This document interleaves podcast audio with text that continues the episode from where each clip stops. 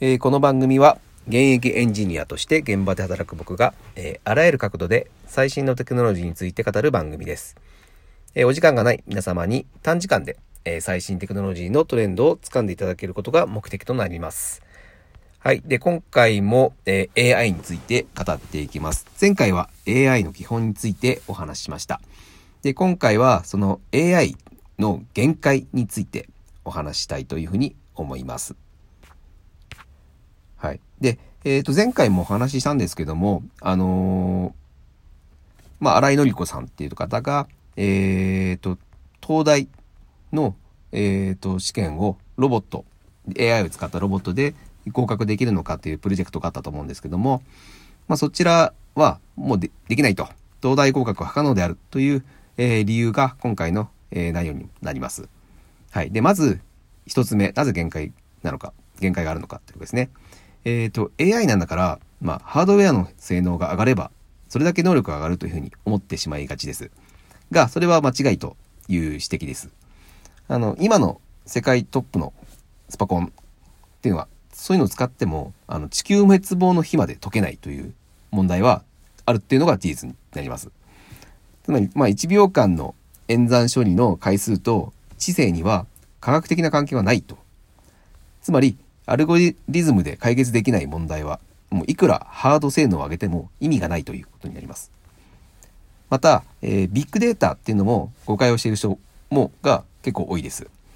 で、まず、ビッグデータは集まるはずというのも、もうまずそもそもの誤解で、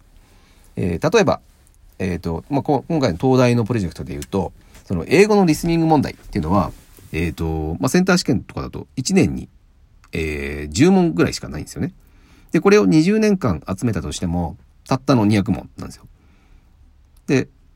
全然少ないですよね。で、さらに、ビッグデータが集まりすれ、集まりさえすればできるっていうのも誤解になります。はい。で、これは、まあ、スパコン問題、さっきのスパコン問題と同じく、最適なモデルを見つけることができなければ全く効果がないというのが、えー事実としてあります。なので、まあ、スパコンも意味がない、えービッグデータも幻想だというのがあります。はい。で、もう一個ですね、えー常識の壁というのがあります。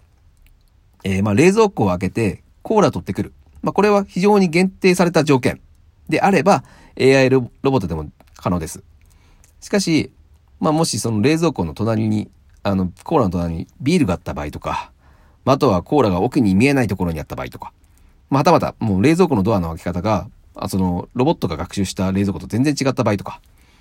その場合はもう全然ロボットにはできません。しかし、これ人間であれば、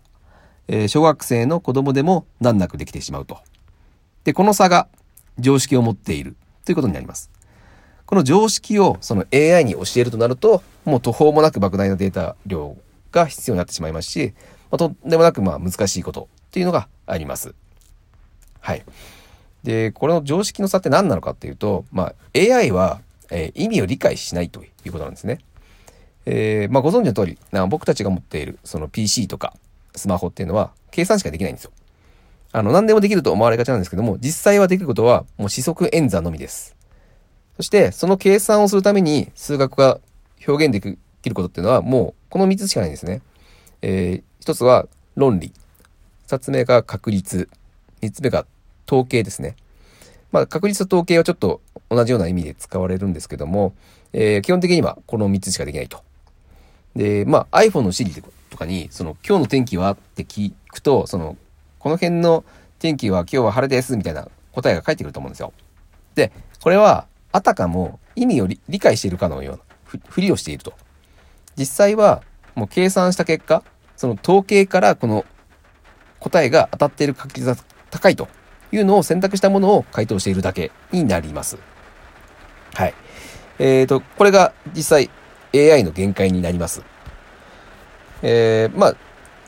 お分かりいただけたと思うんですけども、えーと、まあ、超絶すごいコンピューターができれば AI の性能は飛躍的に上がるとか、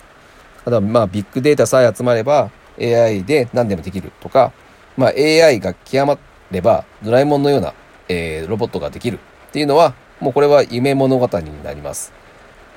えーまあ、その限界の原理っていうのは、もう数学の原理、限界というのがあります。もうこの、え課題をクリアされない限りは、えっ、と、いわゆるシンギュラリティって言われますけども、その、AI が人間を超える、えっ、と、境界線みたいなのを、えもう、ここは超えることはないというのが、え今の現状の AI の真実になります。まあ、あのね、えー、ターミネーターみたいな世界が来るんじゃないかみたいな AI がどんどん騒がれると、そういう不安視が結構聞かれるんですけども、実際は AI の限界っていうのは、え、ー、と、もう厳密にあって、え、ー、と、そこを超えることは、今の、その、数学の限界を超えない限りは超えられないというのが事実になります。はい。えっ、ー、と、AI について、えー、少しはですね、あのイメージというのが湧いたでしょうか。えー、まあ、こういったですね、テクノロジーの話をですね、えっ、ー、と、どんどんどんどんしていきたいというふうに思っておりますので、えー、これからも聞いてください。はい。今回は以上になります。ありがとうございました。